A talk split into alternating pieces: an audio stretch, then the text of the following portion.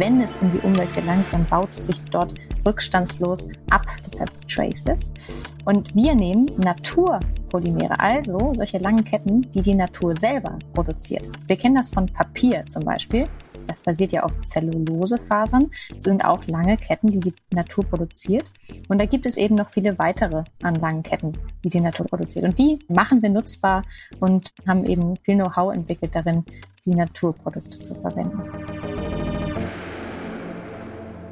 Danke für euer Interesse. Herzlich willkommen zu Sprint, dem Podcast für Menschen, die Neues neu denken. Mein Name ist Thomas Ramke und ich freue mich sehr auf unseren heutigen Gast, Dr. Anne Lamp. Sie ist Mitgründerin des Hamburger Startups Traceless, das Bioplastik zu einem echten Cradle-to-Cradle-Material machen möchte.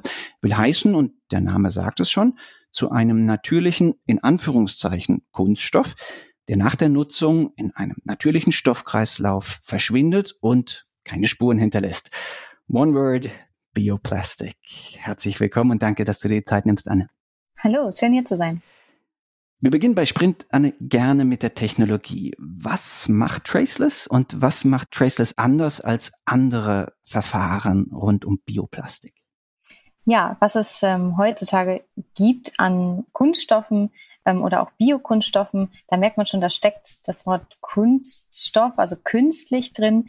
Das heißt, alles, was wir momentan auf dem Markt haben an solchen Materialien, die Plastikeigenschaften haben, die sind künstlich hergestellt von Menschenhand. Also wir nehmen kleine Bausteine, entweder fossilbasiert aus Erdöl oder äh, biobasiert aus nachwachsenden Rohstoffen und dann bauen wir aus kleinen Molekülen ganz, ganz lange Ketten, die sogenannten Polymere. Und die können wir dann zu Plastik verarbeiten. Und der Nachteil daran ist, dass die Natur diese künstlich hergestellten Ketten nicht kennt und sie diese eben auch nicht abbauen kann oder nur sehr langsam abbauen kann. Auch die Biokunststoffe, die es momentan gibt. Und unser Ansatz ist ein anderer. Wir wollten ein Material entwickeln, was wirklich für den biologischen Kreislauf gemacht ist. Das heißt, wenn es in die Umwelt gelangt, dann baut es sich dort rückstandslos ab, deshalb traceless. Und wir nehmen Natur Polymere, also solche langen Ketten, die die Natur selber produziert. Wir kennen das von Papier zum Beispiel. Das basiert ja auf Zellulosefasern. Das sind auch lange Ketten, die die Natur produziert.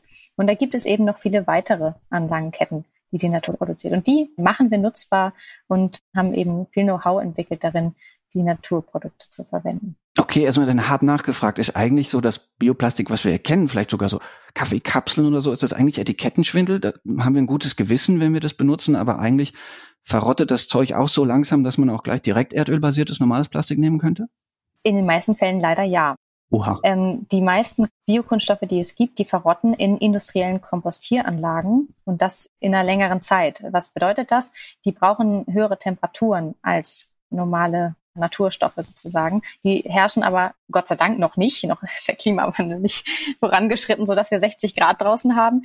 Die gibt es nicht in der Umwelt. Das heißt, wenn diese Kaffeekapseln beispielsweise oder auch diese Biomülltüten in die Umwelt gelangen, dann bauen sie sich da über Jahre, Jahrzehnte nicht ab. Okay, aber da sollen sie jetzt mal ja eigentlich eh nicht hin. Also wenn ich nee. das jetzt wenigstens irgendwie sauber entsorge, dann landen die ja jetzt nicht irgendwie in der Pampa oder so oder im Wasser, sondern sie landen ja dann trotzdem in einem Recyclingkreislauf, oder? Genau, sie landen dann momentan in dem organischen Abfall, im Biomüll der dann in die Industriekompostieranlagen gefahren wird und dort eben dann kompostieren soll. Das Problem ist aber, die Betreiber, die mögen das gar nicht, wenn da solche Produkte ankommen, weil die eben viel zu lange brauchen, um sich abzubauen unter diesen Bedingungen. Die Biokompostanlagen, die sind teilweise nur so fünf bis sieben Wochen, haben die eine Durchlaufzeit. Und solche Biokunststoffe brauchen teilweise bis zu ein halbes Jahr, bis sich das zu einem Maße abgebaut hat, wo man sagen kann, jetzt sieht man es nicht mehr. Und deshalb kommen diese Kaffeekapseln genauso hinten wieder raus, teilweise, wie sie vorne reingegangen sind. Da gibt es auch gibt's Unterschiede. Ne? Also es ist jetzt nicht ein Schwarz und Weiß. Und landen dann in der Müllverbrennung. Und landen dann, genau, in der Verbrennung. Sozusagen. Okay. Wie wäre es bei euch? Also ich habe gelesen, wir könnten eure Verpackung dann auch essen. Das werden ja die meisten Menschen vermutlich nicht machen, sondern die schmeißt man dann weg und schmeißt man die dann irgendwie selbst auf den Komposthaufen im Garten, wenn man so einen hat? Oder was ist da das eigentliche Recycling-Konzept? Oder äh, nein, das ist ja kein Recycling-Konzept. Also das genau, es ist, es ist ein Recycling. Man kann es so nennen. Es ist der biologische Kreislauf. Also bei Cradle to Cradle redet man ja von dem technischen Kreislauf, wo technisch recycelt wird und von dem biologischen Kreislauf, wo eben die Nährstoffe zurückgehen an die Natur. Und bei uns könnte man die Materialien beispielsweise im Heimkompost verbuddeln. Die würden sich abbauen. Das haben wir auch schon zu Genüge gemacht, auch im Labormaßstab.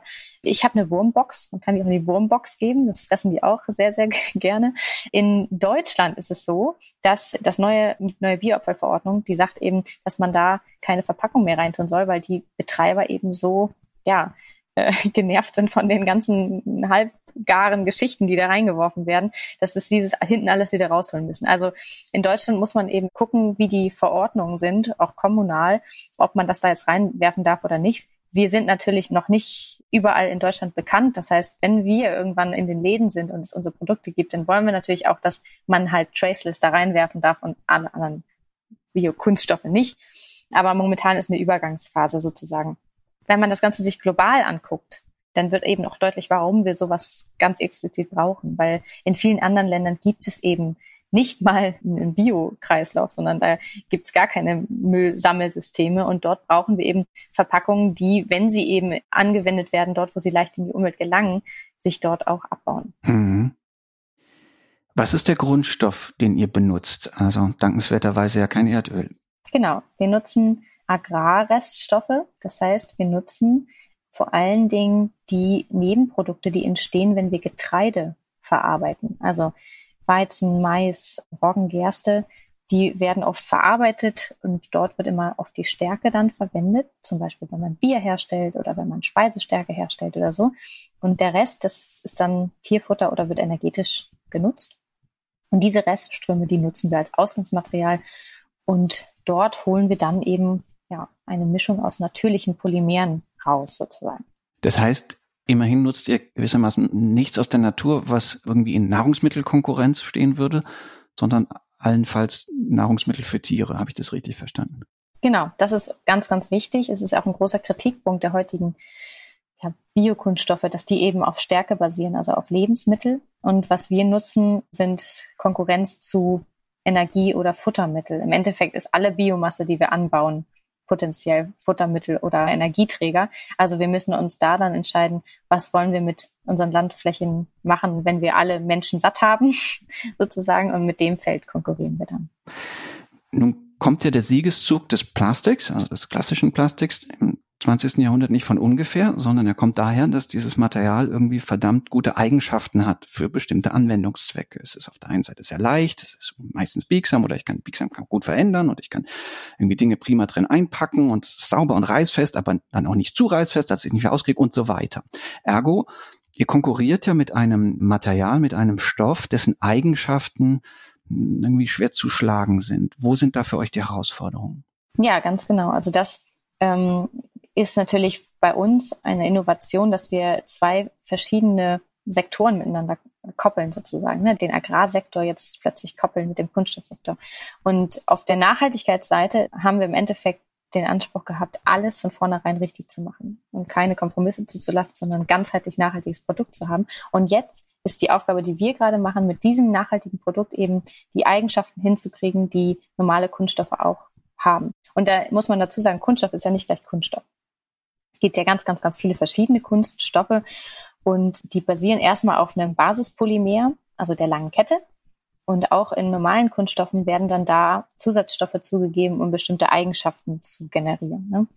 Und das machen wir jetzt im Endeffekt auch. Wir nutzen unsere langen Naturketten, die wir haben und forschen eben an bestimmten Arten und Weisen, die zu kombinieren, um genau die Eigenschaften zu bekommen, die Kunststoffe auch haben. Und wir haben schon sehr gute Eigenschaften im Bereich der ja, mechanischen Eigenschaften, zum Beispiel so Flexibilitäten kriegen wir auch sehr gut hin schon.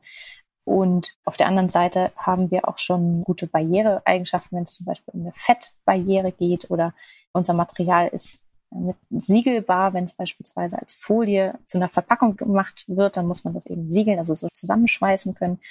Ähm, das sind alles schon Eigenschaften, die unser Material hat, die Kunststoffe auch haben. Und ähm, das macht es eben schon anwendbar in ja, vielen Einwegprodukten oder auch ja, Verpackungsprodukten. Genau. Ist Verpackung bis dato der Fokus oder die einzige Anwendung oder habt ihr auch schon andere Anwendungsfelder für euch erschlossen, wo man denkt, prima, da kann man mit traceless Material irgendwie das böse Erdölplastik ersetzen? Also wir produzieren ja als Basisprodukt ein Granulat sozusagen, ein grobes Pulver, was dann eben eingesetzt werden kann. Das ist ganz wichtig in den Maschinen, die heutzutage auch schon verwendet werden, um Kunststoffe zu verarbeiten. Das ist erstmal der erste Schritt. Und wir können aus unserem Material, da das so vielseitig ist, entweder Folien herstellen oder Papierbeschichtungen oder auch sogenannte ähm, Spritzgussteile, also alles, was so Hartplastik ist, Kabeln, Knöpfe, was weiß ich. Und mit dem Material kann man auch Kleber herstellen. Das ist, ist die Bandbreite ist sehr, sehr groß und wir bekommen momentan ja unheimlich viele Anfragen aus verschiedensten Richtungen. Und ehrlich gesagt, bisher haben wir immer nur reagiert. Wir gucken uns dann eben an, welche der Applikationen, die die Kunden uns anfragen, sind am vielversprechendsten und machen dann erste Entwicklungsprojekte mit denen zusammen. Und das ist viel im Bereich der Verpackung, weil dort eben gerade enormer Druck herrscht auf Seiten der Kunden. Ne? Die VerbraucherInnen, die wollen keine Kunststoffe mehr in ihren Verpackungen. Generell gilt es von Regularien her zu einer Kreislaufwirtschaft zu kommen, zu einer Circular Economy. Und da kommt dazu eben auch noch die Single-Use Plastic Directive, die die EU jetzt verordnet hat, dass bestimmte Produkte nicht mehr aus Kunststoffen hergestellt werden dürfen. Also das kommt jetzt alles zusammen und wir bekommen viel, viel Anfragen im Bereich der Verpackung oder Einwegkunststoffe. Das ist ja für ein Startup irgendwie ein Luxusproblem, oder? Ja. Also ich verstehe dich richtig, dass ihr eigentlich viel, viel, viel mehr potenzielle Kunden habt, als ihr Pulver habt, was ihr an die verkaufen könnt, mit denen man dann probieren kann, ob das für ihren Ansendungszweck auch passt und klappt. Ja, ganz genau. So ist es gerade. Also wir können uns aussuchen, mit wem wir zusammenarbeiten. Auf der anderen Seite ist es natürlich so, dass wir auch noch ganz viel entwickeln müssen. Also wir sind am Anfang und müssen für jede Applikation die Formulierung variieren. Und das ist eben auch ziemlich viel Entwicklungsarbeit, die man noch da reinstecken muss. Ne? Und es ist ja nicht nur so, dass wir dann im Endeffekt ähm, erste Verpackung mal mit unseren Kunden produzieren, sondern wir müssen dann ja auch noch das hinkriegen, was ich eben meinte, die Drop-in-Lösung sozusagen, unser Material einfach in die Maschinen der Kunststoffverarbeiter und dann können die ihre Maschinen weiter benutzen mit unserem Material. Da ist noch sehr, sehr, sehr viel zu tun. Aber ja, es ist so, die Basis dessen bildet, dass wir genug Material haben, Basismaterial. Und das machen wir gerade oder darum kümmern wir uns gerade, indem wir jetzt eine erste Pilotanlage gerade in Betrieb nehmen in den nächsten Wochen, die dann ähm, erste Kilos von dem Material produziert, so dass wir eben die ganzen nächsten Schritte viel schneller machen können. Skalierung im Startup-Jargon ist bei euch Skalierung genau. der Produktion ja. jetzt erstmal, wenn ich dich richtig verstehe. Richtig. Die Skalierung ist die Skalierung des Produktionsprozesses bis zu diesem Granulat. Wir machen das jetzt in dieser ersten Pilotanlage, die wir jetzt eben in Betrieb nehmen. Und dann ist der nächste Schritt aber auch ganz schnell danach die nächstgrößere kleine Industrieanlage. Das ist angeplant, in den nächsten Jahren die zu planen und zu bauen, dass wir dann eben schon mehrere tausend Tonnen pro Jahr produzieren können. Und danach kann man diese Technologie dann eben weiter skalieren. Du kommst ja eigentlich aus der Wissenschaft, ne? Du hast ja mal an der Technischen Uni in Hamburg promoviert und dann den Schritt gewagt, den viele deiner Kolleginnen und Kollegen unter den Doktorandinnen und Doktoranden nicht wagen, nämlich zu sagen, okay, ich gehe jetzt nicht irgendwie den wissenschaftlichen Weg weiter, der im Übrigen ja auch sehr unsicher ist, sondern wage mich vielleicht in ein vielleicht noch unsichereres Feld, nämlich ein Startup zu gründen, ein wissenschaftsnahes Startup zu gründen. Warum hast du das gemacht? Also es fing an natürlich auch mit dem Cradle-to-Cradle-Gedanken und der Denkweise, wir müssen die Produkte irgendwie nochmal alle neu gestalten und was kann ich dafür tun? Und dann muss man ehrlich sagen, war es aber auch die Faszination für die Naturwissenschaft, für die Polymere der Natur, die mich dann dazu gebracht haben, dieses Verfahren zu entwickeln. Und dann ja, gibt es die Option, das einfach als Wissenschaftlerin weiterzumachen und weitere Förderprojekte einzuholen. Aber auf der anderen Seite hatte ich genug von der Klein-Klein-Forschung. Ich wollte jetzt endlich mal, dass die Sachen umgesetzt werden und im Markt gehen. Und das war die Motivation dahinter. Ähm, ich habe während meiner Promotion auch zusammengearbeitet mit einer Firma, die eben große Bioraffinerieprozesse baut und betreibt und habe da natürlich auch viel gelernt und habe dann ja mir gesagt, diesen Prozess, den muss man auch groß machen. Ne? Und dann ist das so gekommen. Wie leicht oder schwierig war denn der Ausgründungsprozess? Ne? Wir hören ja immer wieder bei Ausgründern so, ach, mit den Lizenzen und dem wissenschaftlichen Wissen, was ist da, das war alles schwierig. Ne? Ihr selbst habt ja jetzt auch einige Patente. Wie schwierig war das bei dir, die Ausgründung aus dem Institut? Im Endeffekt war das gar nicht so schwierig. Ich habe ja von vornherein dann auch transparent kommuniziert, was meine Ziele sind und wo ich gerne hin möchte, dass ich das ausgründen möchte und selber umsetzen möchte. Und ähm, dann wurden da schon auch einfache Wege gefunden. Also das war kein Problem in meinem Fall. Aber ich höre das auch oft, dass, das, dass die Uni dann da Anspruch erhebt und weiter, ja. Okay. TU Hamburg scheint da die nötigen Freiheiten zu lassen? Ja, also es, es war in dem Konstrukt war es eben so, dass da sich die Frage nicht stellte. Ah, gut aufgesetzt von Anfang an, verstehe. Welche Rolle hat denn staatliche Förderung jetzt bei eurer Gründung gespielt? Ich habe gesehen, ihr habt relativ früh dann auch tatsächlich ein Stipendium oder eine Förderung aus Hamburg bekommen, äh, der Stadt Hamburg, richtig? Genau, ja. Also es fing an mit ähm, einer kleinen Förderung von der Stadt Hamburg. Calls for Transfer hieß es, es ist eine Förderung für Forschungstransfer. Und die haben wir vor zwei Jahren bekommen und dann lief es so gut, dass die gesagt haben, ach, ihr habt noch ein neues Produkt, dann bewirbt euch nochmal. Dann haben wir die nochmal bekommen und dann haben wir uns für eine bisschen größere Förderung der Stadt Hamburg beworben und die auch bekommen. Also dreimal von der Stadt Hamburg gefördert worden am Anfang. Okay, über welchen Zeitraum war das dann? Das erste Jahr war gesichert oder? Genau, die kleinen, die kleinen Förderungen, die liefen über das erste Jahr und dann kam die größere Förderung kam jetzt Anfang diesen Jahres tatsächlich. Okay. Man muss dazu aber sagen, dass unser gesamtes Team am Anfang äh, unentgeltlich gearbeitet hat für Traces. Alle haben mitgewirkt, teilweise hatten die natürlich noch andere Jobs, aber alle haben mitgewirkt und haben ja ihre Energie da reingegeben, weil alle für das Thema so brennen. Ja. Bootstrapping würde man das im Silicon Valley nennen. Ehrenwert, aber wäre es denn nicht eigentlich schöner, wenn man relativ früh relativ viel Kapital reinbekommt, unter anderem von Wagniskapitalgebern, so wie es dann bei euch auch gekommen ist? Genau, das haben wir dann ja auch gemacht, weil wir eben gesehen haben, da ist so viel Potenzial und auch das Team, was wir haben, das wollten wir natürlich dann auch binden gerne an uns und dann auch irgendwann endlich entlohnen. Deshalb haben wir uns sehr schnell auch dazu entschieden, ein erstes Investment reinzuholen. Also unsere Seed-Runde haben wir im April gemacht. Und dadurch konnten wir dann eben jetzt auch das Team anstellen und äh, die erste Anlage bauen. Genau, und quasi die Grundlage schaffen, um sofort wieder ein sehr schönes Funding zu bekommen, richtig? Nämlich von der EU jetzt sehr kürzlich, habe ich gesehen. Es finde ich ein sehr interessantes Modell im Sinne von, dass ihr offenkundig ne, irgendwie sehr geschickt zweigleisig fahrt. Also auf der einen Seite natürlich in einem Feld seid, wo also die öffentlichen Fördermittel jetzt nicht ganz knapp bemessen sind und ja auch irgendwie in einem politischen, regulativen Rahmen irgendwie die Ziele eurer Arbeit sehr erwünscht sind und gleichzeitig ihr trotzdem interessant seid für klassisches Wagniskapital. Ja, es ist, glaube ich, eine Kombination dessen, dass das Thema so aktuell ist und dass die Nachfrage so riesig ist. Aber auf der anderen Seite ist auch noch verdammt viel zu tun.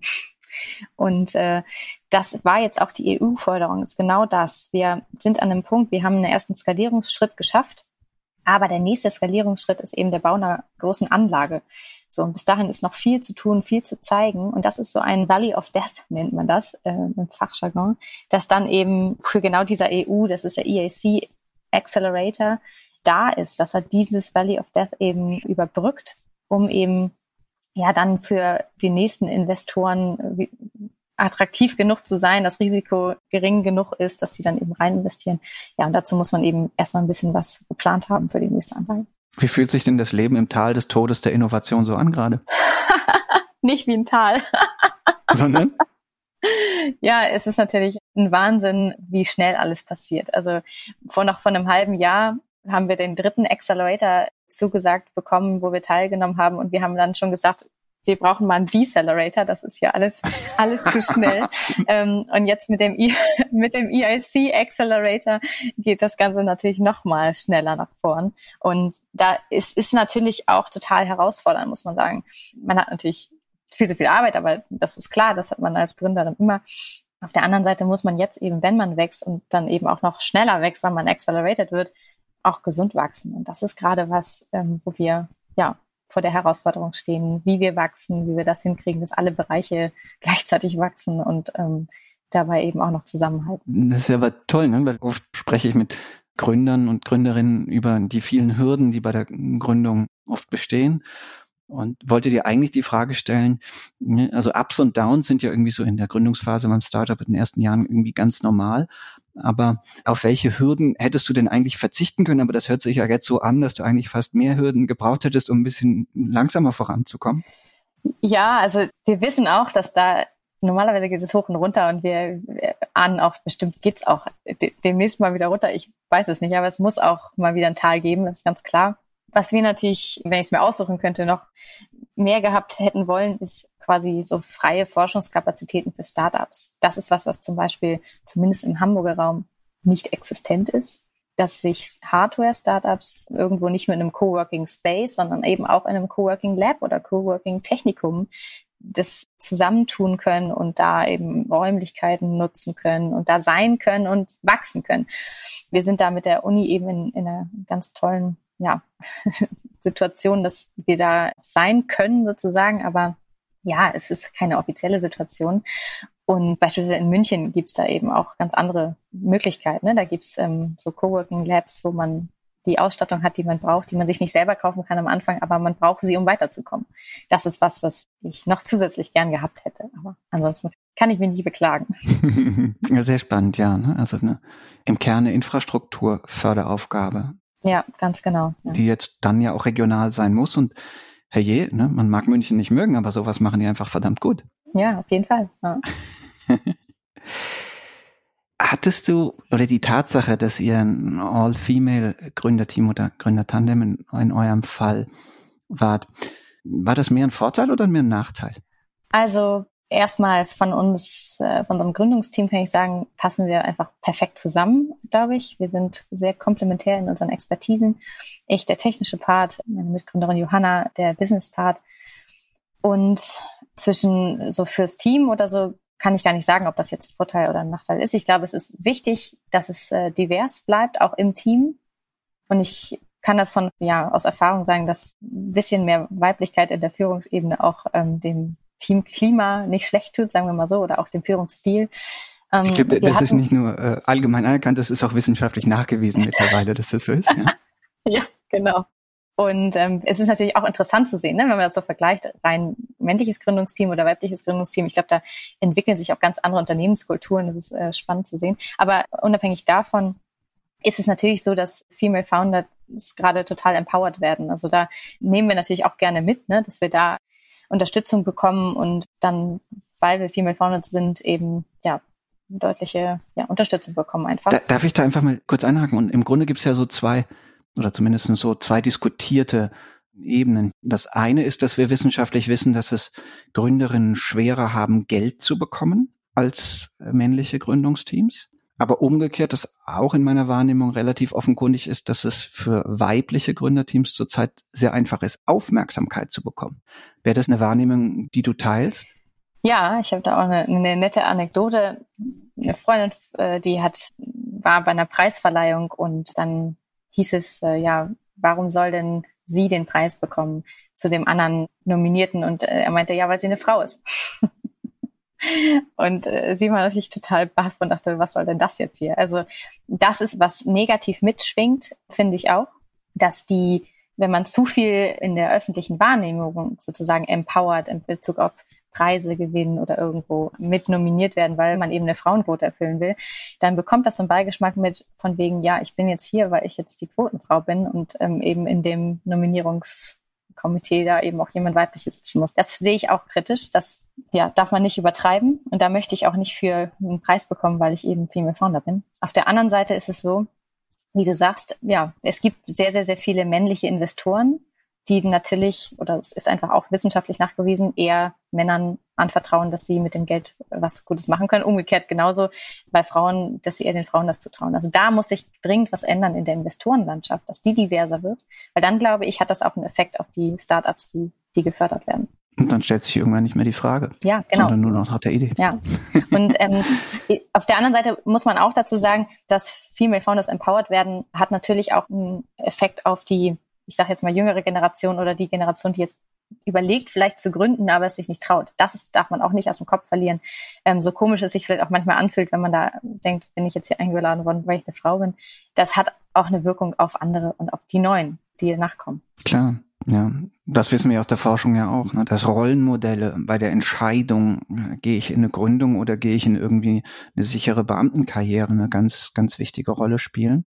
Und auch natürlich das Netzwerk, ne? Wenn irgendwie die Jungs lauter Jungs kennen, die schon herausragend gut gegründet haben und dann, ne, dann, dann ist es einfach. Und wenn es nicht ausreichend junge Frauen gibt, die ähnliche Netzwerke haben, ähnliche Rollenmodelle, dann ist klar, dass statistisch die Wahrscheinlichkeit, dass äh, Frauen gründen, geringer bleibt, oder? Ja, genau. Und deshalb muss man da jetzt einmal durch, durch diese Phase der, ich nenne sie mal Transformation, bis wir bei 50-50 sind. Und dann können wir das ganze Thema auch wieder aus der öffentlichen Wahrnehmung verschwinden lassen und es ist einfach alle einfach gleich verteilt.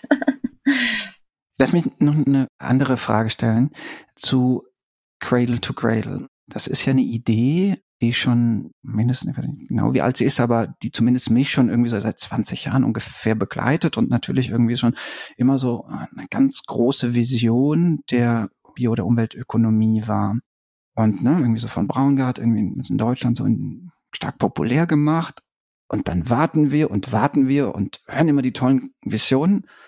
Aber selbst wenn man irgendwie die Bewegung sehr wohlwollend begleitet und betrachtet, kommt man irgendwann zu dem Ergebnis, verdammt. Irgendwie gibt es eine Diskrepanz zwischen irgendwie Sexiness des Begriffs und dem, was tatsächlich bei rumgekommen ist in den letzten 20 Jahren. Und irgendwie, dass ihr jetzt dafür steht, dass da wirklich was passieren kann, das ist total ermutigend. Aber ist es nicht auch fair zu sagen, oh, irgendwie scheint der Ansatz irgendwie entweder nicht äh, zu schwierig zu sein oder nicht ausreichend intensiv verfolgt zu sein, aber irgendwie so wahnsinnig viel bei rumgekommen ist bis dato noch nicht. Ja, es hat einfach viele verschiedene Faktoren, die da reinspielen. Und ich meine, erdacht ist das Konzept vor 35 Jahren, ne? Und seit lange, lange ist eben nur sehr, sehr wenig passiert. Ich habe vor sieben Jahren in Hamburg die Regionalgruppe das Cradle to Cradle NGO gegründet, die sich kurz davor gegründet hatte, habe in der Organisation mich sehr viel engagiert im Rahmen meines Studiums. Und diese NGO hat sich gegründet mit der Intention, wir müssen dafür sorgen, dass Cradle to Cradle selbstverständlich wird.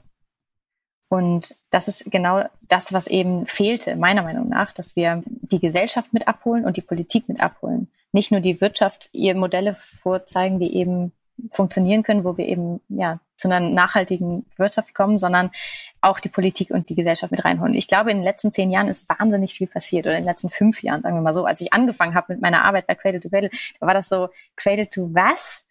Hat kein Mensch irgendwie gewusst oder nur sehr, sehr wenige. Aber in den letzten Jahren, muss ich sagen, ist es deutlich in der Wahrnehmung gestiegen.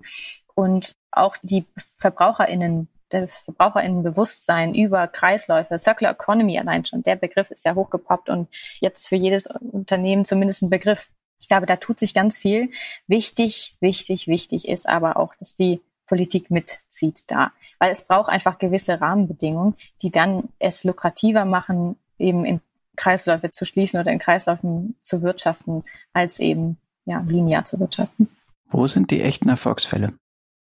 Von Cradle to Cradle. Ähm, die echten Erfolgsfälle sind immer da, wo die oberste Führungsebene. Nee, nicht abstrakt. Sag mir die Fälle. Ähm, also, Beispiele. Ich kann immer Beispiele nennen. das ähm, meinte ich, Entschuldigung. Genau. Sag, mir, ja. sag mir die Beispiele, die irgendwie die Wumms haben. Wo man sieht, da funktioniert der Ansatz und der funktioniert im großen Stil.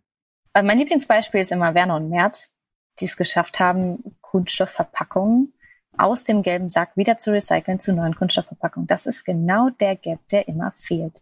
Dass wir die gleichbleibende Qualität und das Design von Recycling mitdenken. Und die haben gesagt, okay, es gibt keine Fraktion, die uns irgendwie passt in der Qualität. Ja, dann müssen wir sie erzeugen. Dann müssen wir zugehen auf die Verarbeiter, auf die Recycler und mit denen Konzepte entwickeln, wie es geht und natürlich bei unseren eigenen Produkten auch einsetzen und die recyclingfähig produzieren. Jetzt haben die eben Verpackungen, die aus dem gelben Sack wieder recycelt werden.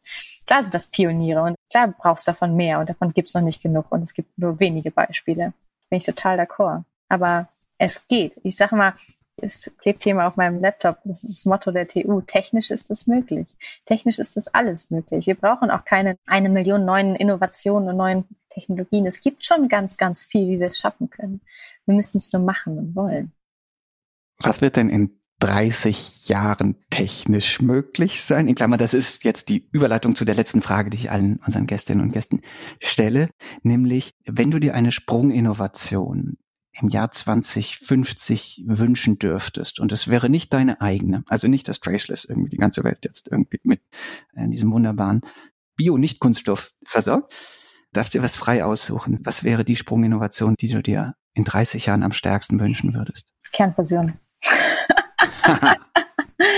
ich, also wenn man alle Probleme oder alle Herausforderungen dieser Welt zusammennimmt, dann ist es am Ende die Energie.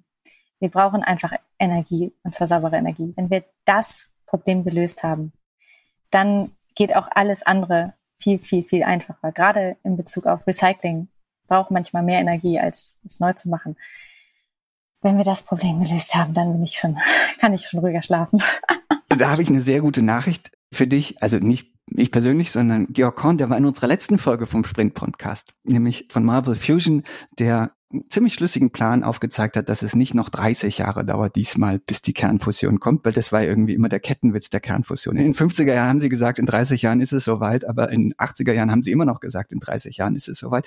Mittlerweile, glaube ich, gibt es berechtigte Hoffnung, dass wir das vielleicht bis Ende des nächsten Jahrzehnts, also so bis 2040, können wir vielleicht mal. Da sind die Fortschritte, finde ich, ziemlich beeindruckend. Anne, ich danke dir ganz, ganz herzlich dafür, dass du uns erklärt hast, was eigentlich zirkuläre Ökonomie ist, wenn man sie ernst nimmt und welche Rolle euer Startup darin spielen kann. Danke für deine Zeit. Euch und Ihnen, liebe Zuhörerinnen und Zuhörer, natürlich auch ganz herzlichen Dank für eure Aufmerksamkeit. Wenn euch das Thema Bioplastik, Plastik, wie kriegen wir diesen Plastikmüll besser in den Griff besonders interessiert, dann möchte ich euch noch die Folge mit Roland Dammen ans Herz legen. Die findet ihr in eurer App. Der hat nämlich ein Verfahren entwickelt, wie man mit sogenannter Mikroflotation, das sind noch ganz feine Luftbläschen, Mikroplastik wieder aus dem Wasser herausfiltern kann. Ansonsten würden wir uns freuen, wenn ihr unseren Podcast, sofern er euch gefällt, in eurer Podcast-App bewertet. Und die nächste Folge kommt dann wieder in zwei Wochen. Und bis dahin gilt wie immer, bleibt neugierig